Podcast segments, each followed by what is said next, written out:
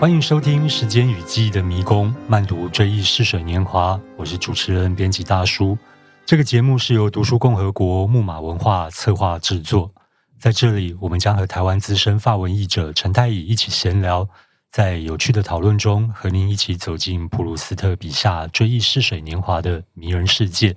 太乙好。家人好，是太乙，我们之前聊到了法国的沙龙文化，还有斯万和奥黛特《爱》的主题曲。对，那相信透过太乙上次的介绍呢，我们对于《斯万之爱》开头背景里头的整个沙龙的场景多了一分的了解跟认识。那今天呢，我们要来谈的是人性剧场，就是嗯第七集的节目名称《人性剧场》。为什么叫人性剧场呢？我们知道，一部小说的好看之处，往往就在于当中反映出了人世间真实的情感，例如爱或恨嗯，还有复杂的人性面貌，让读者能够从中得到共鸣。这一集我们就要来看和太乙一起讨论普鲁斯特怎么样借由几个人物和一场晚餐，让笔下的角色在言谈间展现出多样的人性。嗯太乙，我们上次提到了维尔迪兰家的小圈子哦，对，这个小圈子它的组成的成员有多少人呢？哦，其实来数一数吧，就是威尔迪兰夫妇嘛，哦是，他们两个是主人，然后呢，还有一位寇达医师和他的夫人，然后奥黛特，嗯，奥四黛万的哦特女是朋友对，然后是这个团宠， 是然后呢，还有这个钢琴师和他的姑妈。对，这次我们读的段落里面就会再出现一些上一次比较没看到的，像有一位大学教授，布里肖布里肖，然后还有一个萨尼耶特，他是一个年纪比较大一点，然后行事很低调的。职称的话，大概是档案学者嗯这样的人，但但后来会知道说，哦，其实他也是一个贵族，我还漏掉啊，画家，画家，对画家也是一个蛮关键的角色。没错，对，那他们平常在沙龙聚会的时候都在做些什么事情？就借着晚餐呢，大家闲聊，嗯，闲聊当中就是喜欢就是有一些逗趣的事情，有时候先欣赏一些音乐啊，或者是看什么画啊，或者分享一些他们也许从事过的什么活动。重点是这个讲出来的方式，嗯然嗯，后说话的艺术。说话的艺术对，上次也谈到。那斯万为什么会进到这个小圈圈或者是小核心、小团体？因为毕竟斯万的背景出身跟他们的是有一点点不太一样的。对，没错，因为我们之前也说过，他们这个维也迪兰家的沙龙是属于布尔乔亚，但而且是属于比较喜欢粗俗一点的聚会方式，这样喜欢大家讲话直接一些。那跟斯万是不太一样，但是因为斯万他嗯结交了奥黛特，嗯奥黛特呢就希望，因为他刚刚说过嘛，他是团宠，所以他希望说他们这个小圈子的人也能认识你这边的位斯团宠万听起来像团体里头的宠物。这我自己一直就觉得是有一点这种味道。 嗯每一个人都喜欢他，每一个人，因为主要是维尔迪安夫人说过，奥黛特是维尔迪安夫人的心头好。对，像小小心肝、小宝贝这小样子。对，他会直接这样说。维尔迪安先生也很欣赏奥黛特，那大家基本上不太可能说奥黛特的坏话。有啦，后面大家嫌他有点笨。啊 对，那这种不是一种疼惜型的那种，就是觉得哎呀委屈了他什么之类的。是是是对，所以基本上还是一种就爱他就对，大家都喜欢他。那斯万呢，就因为在奥黛特的引荐下啦，就进了这个小圈子。其实他们我的观察还有读读出来一个有趣的地方在于，他们除了那些刚刚讲的比较呃有一点高雅的艺术欣赏活动之外，他们谈话内容有一个部分是在攻击他们的所谓口中的讨厌鬼，对不对？哦的确的确就就对我们上次说的那些比较上流社会啊、贵族，嗯就有点像是你建立一个小团体、小核心，你要有一个共同的敌人来，先要有共同敌人才能团结内部的向心力。对对，的确是这样。事实上，他们不管谈什么东西，最后 应该就是会拉回这个重点上。所以斯万的身份在这边就变得有点可疑了。哎，嗯，。对，所以他的第一关挺重要的。那你觉得这个小团体或者说小核心对斯万来说，它的意义是什么？他真的有这么的重视这个小核心吗？对斯万来讲，我想主要还是因为奥黛特的关系。嗯，有一个地方其实有讲到说，他后来开始就是我们说他认认可了奥黛特，可以跟他一起交往之后呢，他就开始关心奥黛特，然后呢，对于奥黛特周遭一切，他都会就只剩下一种功能，就是让他可以见到奥黛特。对，那这个小圈子，因为奥黛特每天都会去，那斯万就多一个可以跟他见面的机会他。们的行程就是他跟奥黛特白天各做各的事，然后晚上就一起到维尔迪兰夫人家去聚会，对结束之后再一起回家，这样没错每日行程。对，后来他们就定出了这个见面的方式，然后斯万就会觉得说，哎，这个小圈子挺方便的，就他们变成一种固定可以约会的地方。嗯，但是在约会之前，其实斯万还另有行程，对不对？奥黛 特也有，只是在没有目没前错我们都读到这边的时候都还不晓得。没有那随错着后对面剧情的发展，会越来越清楚。是那在这个维尔迪兰家有一个非常重要的人物，就是维尔迪兰夫人。嗯我们在《斯万之爱》里头可以看到非常多对于这一个角色的描写，非常的灵活生动。对那就像普鲁斯的生活当中真的认识这个人一样。那太乙可不可以简单介绍一下维尔迪兰夫人在小说里头她的家庭背景是怎么样？因为嗯她的背景跟她未来的发展其实是非常有意思的。对，有很大的转变。一开始，其实，在斯万在一开头我们就读到说，他是出生于一个布尔乔亚家庭。那这个家庭呢，是个备受尊敬而且非常富有，嗯，可是又很低调、不为人知的一个布尔乔亚家庭。那但是维尔迪兰夫人她就独结婚之后就独立出来，跟这个娘家就慢慢断绝关系。嗯嗯，但事实上，钱财富有还是非常的掌握在她手上，这样。嗯那这个布尔乔亚背景，还有我们知道他沙龙的主轴就是攻击或者是呃批评、讨厌鬼门，他们有这个共同假想敌，而且嗯越批评越高兴嘛。那事实上，他真的就是厌恶贵族。嗯我们现在看到的维迪安夫人是这样，可是，在整个小说的设计里面，他最后其实是他也成了一个贵族，而且是很。头衔非常高的一位，想想也真是蛮好笑的。你最讨厌的嗯身份，最后就是你变成了那个身份呢。嗯，然后维尔迪兰夫人她的个性呢，小说里头有非常多的描写，她也可不可以分享一些你觉得相当有趣的部分？我从书里面读到的、啊，第一个感觉就是这个女人好会装腔作势。有一次，她甚至就是哈哈大笑，笑掉了下巴，这样。嗯，落尾孩，台语说的落尾孩， 对秀干落尾孩，对，对，你就是因为她都喜欢用很浮夸的方式来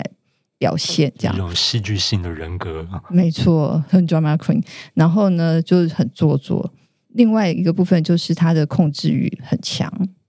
她是女主人没有错，但她就是由她来决定谁能进入这个小核心。嗯然后呢，这小核心的人该怎么样说话，该怎么样行，都要看他脸色。这样喜，我们刚刚说到说他喜欢奥黛特，别人就不太可能不喜欢嗯奥黛特，对，也不敢批评奥黛特等等。另外就是他的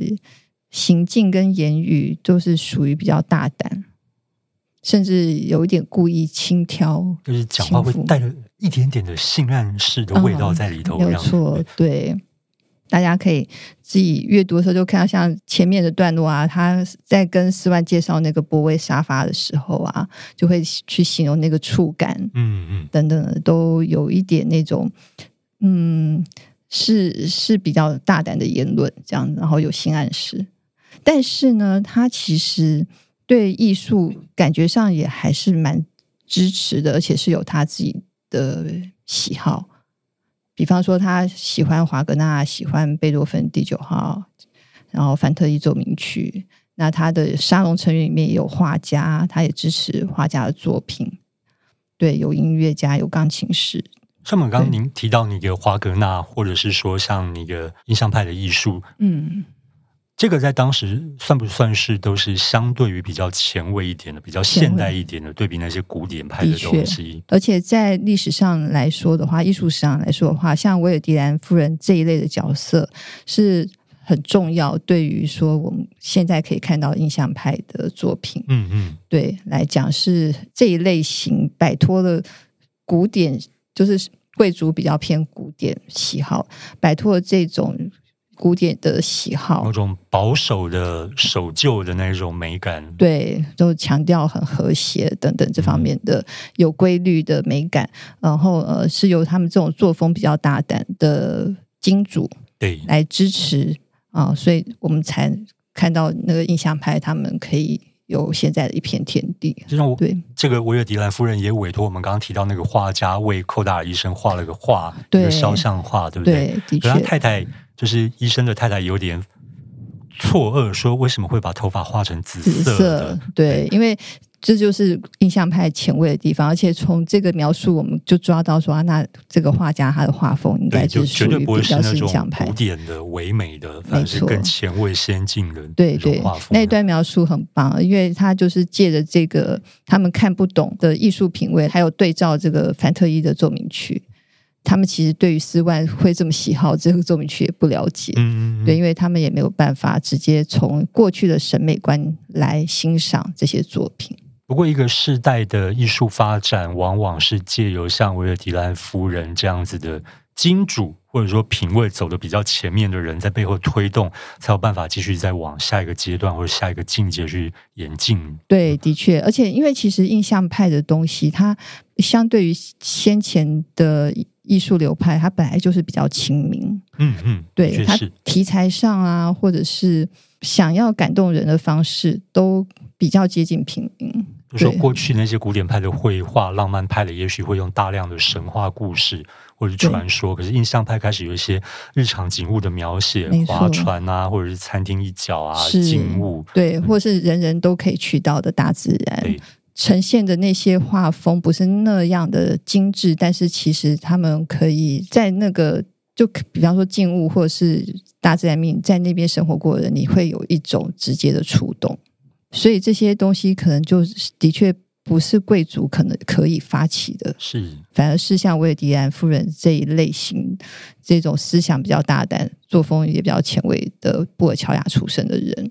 可以做到的事。让我们读这部小说一个有趣的地方就在于，跳脱它的情节之外呢，我们可以从中看到或者说观察到当时整个文化背景还有社会的风气到底是什么样子。这个也是在读这部作品一个非常有让人得到乐趣的地方哦。嗯，我自己蛮喜欢这个部分，因为很多东西它可以从小说里面看到更细腻自然的描写的确和是，的呈确现。是。我对们刚刚提到说，维尔迪兰夫人算是一个 drama queen，对非常戏剧型的人格，强烈的风格表现。书中有一些关于他的一些招牌动作的介绍哦，我觉得那那边非常的有趣。对哦我我来念一下好吗？他是这样形容的哦：招牌动作是他会轻轻尖叫一声，紧紧闭上他那双逐渐被白内障遮蔽，犹如禽鸟般的利眼，仿佛只来得及遮住一幕不正经的场面，或挡下一条死路似的，将脸埋进双手中护住，隔绝任何可见事物。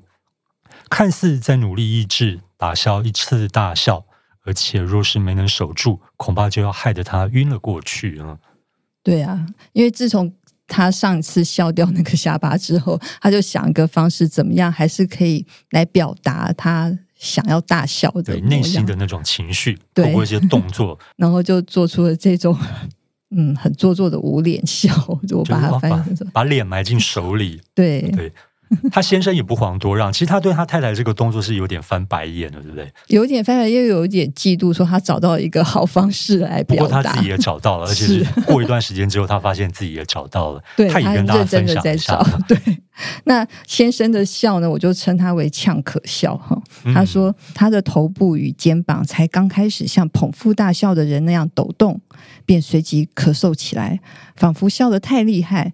猛吞了一口烟斗的烟，然后烟斗不离嘴角，不经意地假装笑不可抑，呛咳不止。然后普鲁斯在后面接着是这样描述的，他说：“就像这样，他与在对面听着画家讲故事，紧紧闭上双眼，连忙把脸埋进双手中的维尔迪兰夫人，就宛如两张喜剧面具，以不同的方式各自表现着欢喜、快乐。对，我觉得普鲁斯特在这整个段落里面都帮导演把那个场景都想好了。对，其实他这一段蛮精彩的，每个画面，然后每个人物的出场，嗯然后彼此之间的互动，还有接他话的那个节奏对，，我其觉实得接好的非常棒的。巧妙。然后是，所以其实我在读这部小说的时候，是把它当成电影剧本在看了。对啊，很可以，或者是剧一个小剧场，对，这样那种感觉非常没的错，鲜没错明。。除了这对夫妇之外呢，呃，我们刚刚提到了还有一个重要的角色，就是寇达尔医生，还有他的夫人。对，寇达尔医生，如果我们从前面的小说判读的话，他应该不是巴黎出生的，是外省来的，嗯对不对？对，他的有一确点点乡下人的土气跟那种有，所以还我有想一力点争，上游的那种，对对对，就是这样，就是有一点点不够自信，嗯甚至可以说是自卑。但他在巴黎，尤其来到了维迪安的沙龙，其实是个影响力颇大的沙龙。对对，所以就先前提到过，他也有一个笑法， 就是一个不敢把问题问出来，什么东西都用一种微笑来应对，进可攻，，退可守的笑。没错。那他就是属于这一种，我我自己觉得 他他有点像一个不敢犯错的俗的，而且喜欢滥用成语， 这是就是他很积极的一个部分，他就认为说这是一种可以展现他有才情的方式，有点用力了，啊太过用力了对，。所以就闹出了很多笑话。，啊对他在这场喜剧里面是一个非常有趣的丑角，嗯都很事实或不事实的就插入了一个他的双关语啊，或是一些那种冷笑话。但大部分的发言其实并不是那么的符合当下的情境或者是时宜，甚至有时候他听不懂人家话中有话，或者想透露给他的讯息，反而会闹出更多的笑话。对，但是因为他也是属于小核心的成员，所以就给人家笑也无差，他就嗯并不会因此因此而失宠。的确是，嗯，不过这样的人呢，老天倒是给了他一个很好的太太，对啊，他太太蛮帮夫的，其实有点聪明，嗯而，且有点刻意的想表现什么。对，那那场戏是出现在晚宴里头，他听到有沙拉要上场了，他说：“对哦，是日式沙拉吗？”对呀、他就用了一个当时的梗吧，对就是那时候有一出小仲马的剧很有嗯名，那那个剧中呢就有一道这样子的菜色叫日式沙日式沙拉拉。那说日式其实也是没有什么日式，只是因为日本风，我们上先前也提到过那种东方情调嗯在。当时是流行的，那是所以呢，就把一个沙拉讲成是日式沙拉，听起来好像就很有感觉这样子。就像台湾有一些餐厅喜欢说，呃，什么什么佐，什么什么什么，然后就带了一点法式的风情在里头嘛。嗯，什么什么卓是哪一意大利面佐番茄，嗯哦这哦，样左什么左什么哦，对辅佐对的对，佐呢？对，嗯有可能就类似这样。那他就直接说这种沙拉是日式沙拉，其实也没有任何日本的元素在里头，元素在里面对，对完全没有。但但是呢，那个寇达太太，她在这个时候这样一说啊，是日式沙拉吗？而且她是亲身的这样转头跟奥黛特说啊，马上就引起众人的一种共鸣。嗯，对，就她跟得上潮流，跟得上时髦，还没蛮错，懂的。，对，就就达到了一种效果。这个就是维也蒂安夫人他们那个沙龙最喜欢的场面。嗯，嗯，对，轻盈，然后灵巧，然后机是智，然后又符符合潮流，对刚刚说的，然后表示自己很 chic，嗯，就是在书里我把它翻成风雅，那那个时候刚出现的字，嗯嗯。就是他们大家追求都是一种这样子的东西。而且他后来有问关于斯万一出剧，斯万对那出剧的看法，但斯万并没有看。而且斯万一点都不感兴趣不，过呢，他他也蛮聪明的。书里头写到说，他发现斯万对这出剧完全不感兴趣之后，他马上转换话题。所以从一些小地方可以判断，寇达尔夫人其实也是个聪明伶俐的女人。的确，而且后来，她对于斯万一些心结的解开有一个蛮重要的嗯关键的作用。这个在比较后段我们会看到，的确先不爆雷啊。是，好，还有一个可怜的人物萨尼耶特。嗯，嗯萨尼耶特是一个什么样的人？哎，萨尼耶特他其实算是斯万第一次到他们这个沙龙里面最有好感的嗯，一个角色。斯万是这么觉得他，他就是一个生性害羞又单纯，看起来就是有好心肠这样。然后呢，他讲话好像是嘴里含着一口粥似的，模糊不清。斯万觉得这样子挺可爱的，因为就是很自然啊。对，然后呢，因为那令人感到那个含糊泄露的不是口齿上的缺陷，而是心灵方面的优点是等等的这样。总而言之，他看起来就是最没心机嗯的一个人。甚至有点老派的上流社会人的一种调调在里头哦。这个对萨尼耶特，可是呢，缺点的话，应该就是他实在是太懦弱了一些，低调懦弱，低调到了懦弱了对，的地步，这样，所以就任人家嗯忽视他。嗯，那他也会想要试着让人家想起他，但是总是显得很笨拙。其实这个角色，萨尼耶特这个角色，或者说这这整个小团体，常常让我联想到，就我们可能工作上、生活上会看到的一些景象，就是说那个组成一个阶级的组成，尽管他们是同一个小团体，嗯但它里头还是有那种非常优美的那种阶层对差他，异他属于存在差一的点，就是小核心里面的边缘人对，这的样。确是。对那这个变成是说，如果你是那种会比较装腔作势、虚张声势，往往就是更容易被大家喜爱、被大家看见。对啊，可是像萨尼耶特这样的角色，就是一个相对安静、低调，但是为人善良的，不懂得怎么样的表现自己，反而会被对鄙视、被轻视。对那萨尼耶特在这个小团体里头，事实上我觉得被对待的还蛮糟糕的。就像有一场戏是维尔迪兰夫人心里头有点火，她事实上是拿那转个。怒到对他身上，迁怒到萨尼耶特对身上，她直接说：“你那个副餐可不可以快快点一吃，点让人家上把盘子给收走？”但语气没有这么呛，这样嗯，但大家都听得出，就是一个嘲讽的感觉，就是对你怎么动作那么慢吞吞？对，可是话后来这个夫人自己觉得好像有点失礼，就说啊，我不是这个意思啊。嗯不，过也这个好人也是蛮可怜，就这样当了受气筒的。对他就是受气筒。其实家人倒提醒我，普斯特把他设计在这小团体里面的用意，我觉得还真的是有一些小团里面必须要有这样一个角色， 就如果这样都是突强者对，没有错，而且就更可以凸显其他人的有刻薄，刻薄的那一对面。的确蛮刻薄的啦。很刻薄啊，而且后来他其实还被人家借机就是逐出了这个沙龙。那段也蛮冷血的，我们待会会提到。嗯对就是在这之前呢，因为当时晚宴已经快要结束了，那萨尼耶特就说啊，我今天都没有表现，我应该来表现一下什么？因为当时那些人都在批评他们认识的一些或知道的一些贵族那种愚蠢的地方。是所以他就捏造了一个一个小谎话。对，当时斯万也在席间，他说某某伯爵、某某贵族，他竟然不知道乔乔治治桑桑是个女生的笔名呢、对，嗯，那场戏啊，真的就是设计的非常淋漓尽致，因为其实那个时候斯万是刚好被扯到后腿，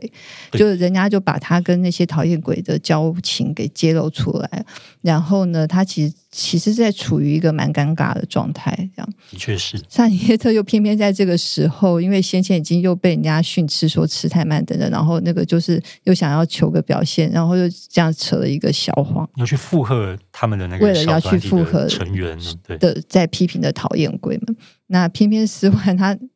他还算机灵，但他原先他想要提醒他说没有，其实你讲那个伯爵我很认识，然后他嗯不可能这么笨，会不知道。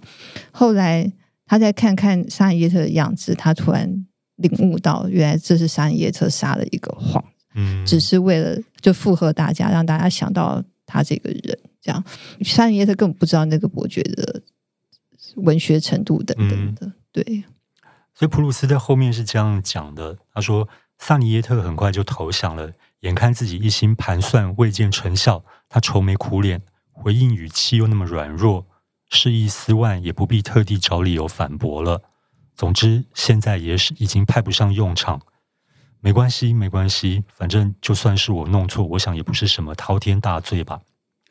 然后斯万简直希望自己能表示，那故事是真的，而且太有意思了。嗯，我觉得这一段把斯万对于萨尼耶特的那种心软，还有那种有一点点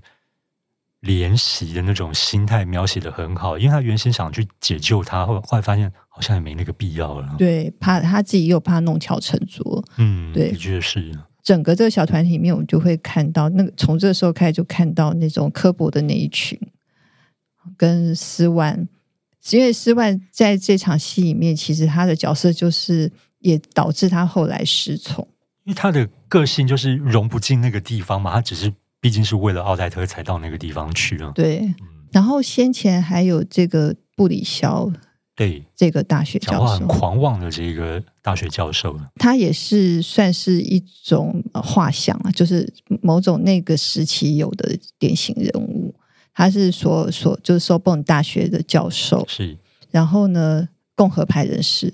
虽然不是写在书里，但是从他批评贵族的方式就明显可以知道。嗯，那我们先前也谈过，这个共和派就表示是新兴的势力，然后就是反对帝制的，那所以当然就是跟贵族是相对的这样。然后呢，他因为是大学教授，所以他是博学的人，博学的人在那个时代毕竟也还是掌有知识的权利，这样，然后他熟知历史，但是呢。历史到他这种共和派的眼光里面，他就有别的解读。你可以曲解那个历史，对他就可以用他的那张嘴来来批评以前的贵族，然后就讲话可以很难听。这样，在这场戏里面，就是会因为，哎，因为寇大医师的一个冷笑话， 就从一个“白”这个字又去提起了一个以前的贵族，就王后，其实就是路易九世的母亲。嗯，白兰奇的卡斯提亚这个王后呢，其实在法国人民的心目中是一个贤后，嗯，对，因为毕竟路易九世是后来人称圣路易的一个好皇帝，而且呢，在路易九世他那个就是真的当政之前，他其实还帮他摄政了一段时间。那在他就这个皇后，皇后嗯对，那这个王后在摄政期间，其实平息了很多他们当时国内的内乱啊，然后还有外来英国那边的势力这样。所以这样子，一般人民即使到了他们十九世纪，因为这个王后大概是个十二世纪、十三世纪的人，那到十九世纪，大家印象她是个好皇后，可是布里肖直接就说她是老娼妇。然后讲话蛮狠的， 对，他直接就说她是老娼妇。为什么？因为这个王后以前传说哦，她一个女人嘛，毕竟不太可能就能够做到这些事，所以有伯爵在协助她，然后就说他们有私情，然后她就直接就攻击这一点，不管说她的有什么好成绩。嗯，对，然后呢，因为路易九世，我们刚刚说他是好皇帝啊，那也是他教养的好，嗯，妈妈教的好，没有他教的好，但是的确也有一个很有名的事情，就是他管控非常严。嗯甚至不让路易九世跟他新婚的王后独处。嗯，对，是有一点，坏对婆婆，对，有一点这样奇怪的妈妈。所以布里肖就说：“哼，她身为圣人之母，却百般刁难那个儿子。”嗯，原来背后的故事是这个，是这样子的，嗯其实也没有说实在话，也没有谁谁对谁错。我觉得就是历史，就是就解是读这的样，角度，你怎么去看它？没有错。那普鲁斯特蛮有趣的，他反正就借由不同的人，他是一个什么样的立场，不是说他在批评前段历史，但他也同时呈现了历史的可以解读性吧。嗯我觉得有这样子的意味在。觉得这一段在这个晚宴的场景啊，普鲁斯特让人物一一出场。他虽然没有很具体的描写他们的外在的样貌，可是透过他们的言谈、他们的举止，我们往往可以在呃读的过程当中自行想象出来他们的可能会是什么个样子。嗯，多很大有画的年面纪？感。对，非常的有对画面。我觉得对一个好的小说写者或是一部好的作品，往往就能够透过这样子单纯的文字的描述、哦，让读的人呢在心中就产生一个非常具体的形象。对，嗯，这一段真的是很值得，就是其实很容易一一气就把它读完，因为它的那个节奏就是一个非常紧密的。如果用那种电影的方式来看，就是剪接的很好，每个对人物设计的都很好，对，对白呃交接起来，都没有冷场、欸，对，完全没有冷场那样。对而且一环扣一环，嗯嗯，非常的有趣。然后那天那个场里面来了一个最重要的人，是一张新面孔。是第一次来到这个小团体，对，曾经我们读到斯万也曾经是个新面孔，然后受到了欢迎，然后就被留了下来。那现在又来了一张新面孔也，是奥黛特带进来了。对啊，然后奥黛特人力中介，这个人是谁？就是这个福什维尔，福什维尔，我都说他是半路杀出的程咬啊金。真的对斯万和奥黛特的恋情来说，他是什么样的背景呢？他以他其实是有贵族头衔的，嗯头衔，但是不是身份。他在里面是应该是伯爵伯爵嘛，对那是挺高的啊。嗯对，但但是呢，他从他的言谈中知道说他是军系出身的。嗯其实从拿拿破仑之后，从军基本上就是一种社会晋升的一个途径哦。在《红与黑》斯汤达尔的小说《红与黑》里面就有提到，就是拿破仑因为他打仗很有名，然后所以他战功。彪炳这样，所以其实从军就在当时是一个很好的途径。福斯威尔他就是军方出身的人，嗯所以他虽然是贵族，但是有一种军人的豪迈和比较出里出气的样子。嗯，，对，那重点还是他又是个非常有钱的人。哦，只要难怪奥黛特会喜欢他，呃，当然啊，一定要啊。奥黛特她毕竟就是一个德米梦，她还是一个交际花啊是，对，她是要需要钱的，这是理所当然的你。要开拓你的财源，对对，广结善缘，是，但是他这个不是为了这个样子，大家觉得一一定是很符合维也迪兰家的品味了，因为维也迪兰家也是有点这样子，说比较那种就有点财大气粗的感觉。嗯嗯然后呢，他跟斯万最大的不同就是斯万他就是还没有摆脱上流社会的样子，甚至有时候都还是会维护，就像他刚刚会想出来讲说，哥萨涅特说，其实那个伯爵并没有什么都不懂等等这样，他还还会去维护讨厌贵。可是这个福斯威尔他直接就跟维尔迪安他们 家人就是同声出气，嗯，对他直接就是也一起可以去批评那些人，然后很会见风转舵，然后讲话其实挺甜的，就是会奉承维迪安夫人。我们都知道这种人如嗯果出现在你身边，你要特别小心 啊，出现在谁身边？斯万身边还是我们的身边哦对，我们身边？对啊，但是他们的整个沙龙，我觉得几乎都蛮多这种人在里面，物以类聚，物以对类聚啊物。以类聚，非常是有趣，但我觉得有一个特点是有点好笑，就是好，他好像很敢讲，很敢说，又好像见过很多世面，可是其实有点草包啊。比方说刚刚讲的布里肖，这个大学教授好像还颇有名的，嗯，那然后因为福斯威尔第一次来。那他就会不认识布里肖，他就问维迪安夫人说：“这位先生是谁？”因为布里肖刚刚就讲话很难听的骂了这个老娼妇等等这些东西，他就说：“诶，这个人好很吸睛啊，他看起来活力十足，很很厉害的样子。”然后呢，维迪安夫人就说：“啊，你竟然不认识这位大名鼎鼎的布里肖？”然后他直接就说：“啊，是布列肖。”他一直把人家的名字说错，嗯，尴尬，对，但他没有差哎、他到后面都不是我犯错，他嗯只要是福斯威尔讲的布里肖就是布列肖，嗯嗯。他好像完全不会去在乎人家，这显得其实有点失礼。是，而且某种程度的自我感觉良好。，对，然后就是一副很土豪，然后很就我说了算就对，你们也知道我在说谁，你不要抓我错等等这样。普鲁斯特形容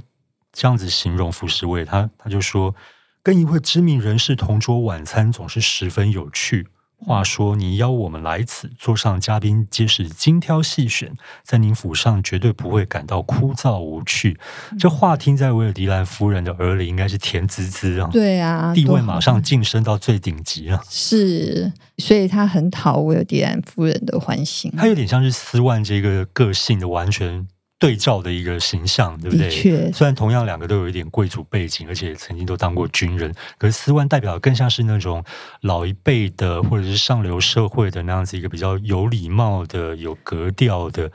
但是这个福什维尔虽然也是同样的背景出身，可是他代表是完全另外一种截然不同的个对性。对，其实是刚好就是对照组相反，嗯应该是说都跟上流社会有接触，但是斯万他是布尔乔亚，但样子像贵族；嗯，那福斯威尔他是贵族，但样子像粗俗的布布尔尔乔亚。对，非常的对有趣哦。就是是这个东西，当然普鲁斯特没有这么的写的明白，可是我们嗯读的过程当中，慢慢的读、细细的读，就可以知道说他对这两个人物的设定，就有点像是一个镜像，可是这两个对镜像是完全不同的概对念呢，。然后镜子又是奥黛特，嗯，非常的有趣哦。 对如，果请大家好好的、细细的、慢慢的读